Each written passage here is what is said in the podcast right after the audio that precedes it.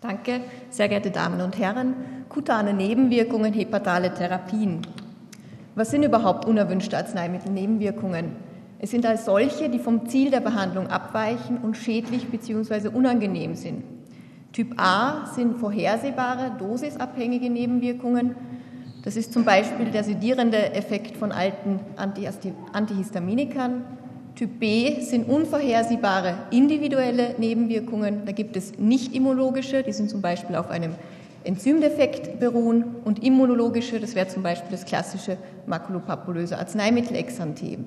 Dann gibt es Typ, C und D-Wirkungen, die nach langfristiger Behandlung auftreten.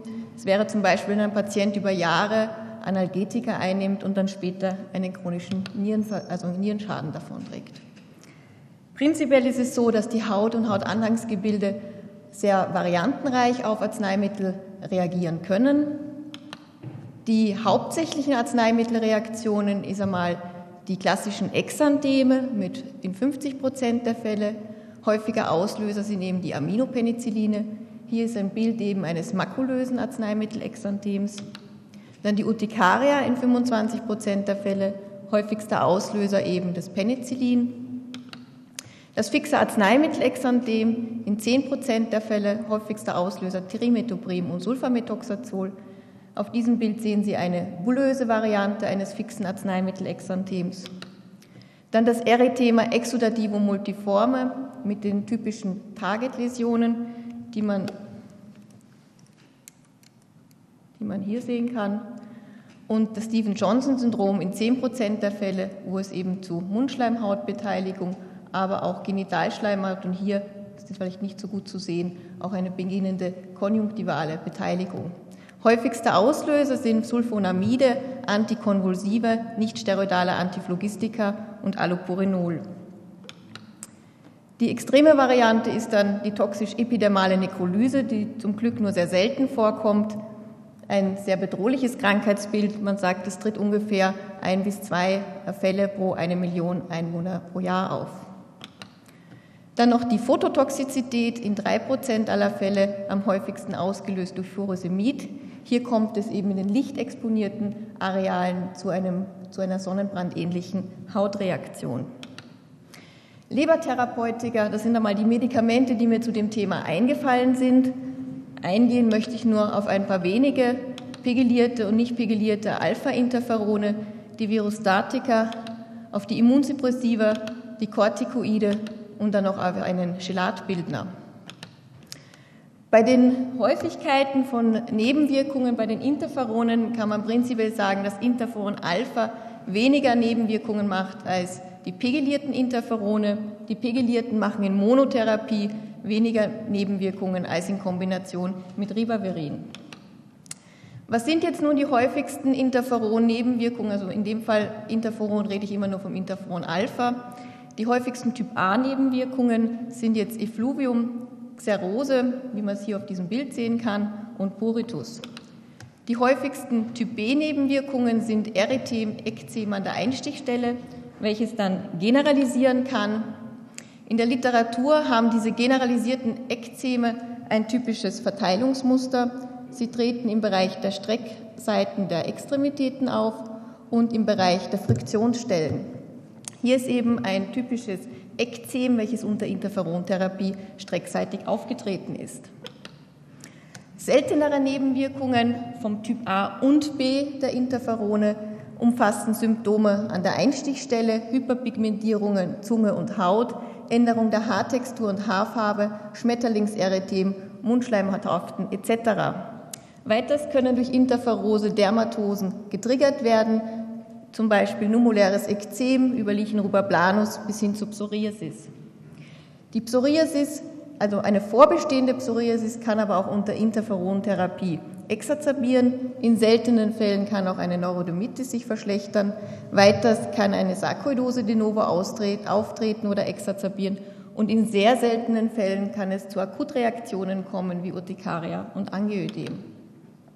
Hier sieht man das Bild eines numulären Ekzems, das unter pigellierter Interferontherapie aufgetreten ist.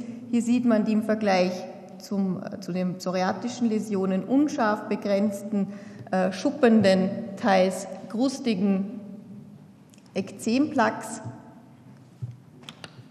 Ein anderes seltenes Beispiel einer Interferontherapie, dies hier stellt den jungen Mann vor Interferontherapie und hier unter pegellierter Interferontherapie in Kombination mit Ribavirin.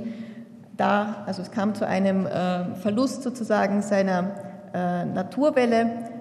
Das war ein reversibler Effekt, also nach äh, Beendigung der Therapie hat er wieder ausgeschaut wie vorher.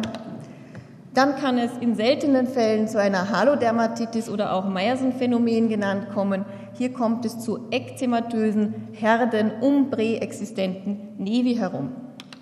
Es gibt ja auch einen Erklärungsversuch in der Literatur dazu. Und zwar geht man davon aus, dass Interferone zu einer Überexpression von Zelloberflächenmolekülen wie MHC und ICAM führen und das soll zu einem Autoimmunprozess gegen Melanozyten triggern.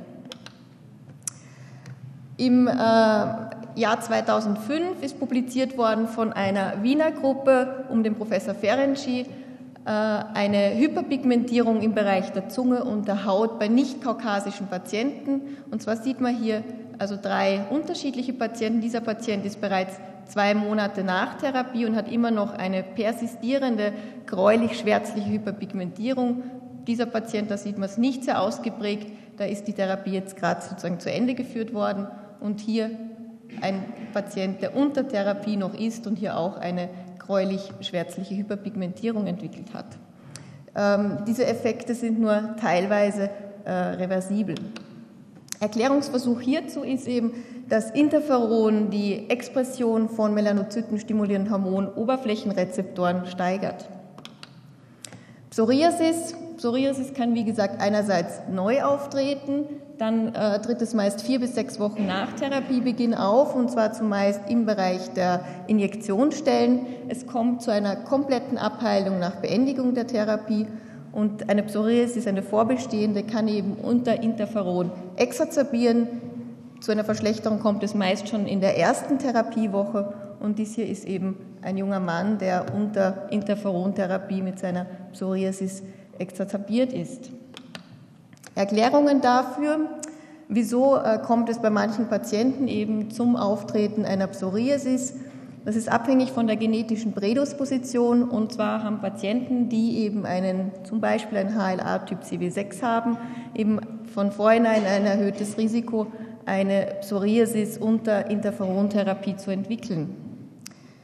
Wieso exacerbiert eine vorbestehende Psoriasis?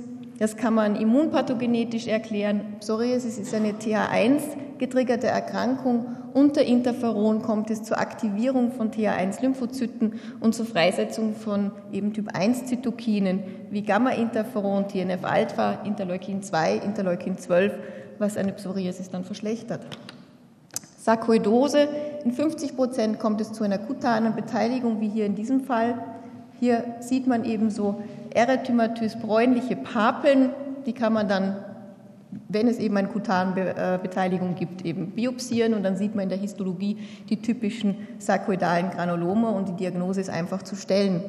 Bei fehlender kutaner Beteiligung ist es manchmal schwierig, weil die Krankheitssymptome oft als Nebenwirkung des Interferons interpretiert werden, weil oft die Krankheitssymptome am Anfang sehr unspezifisch sind, wie Müdigkeit, eben Gewichtsverlust, Fieber, Gelenkschmerzen.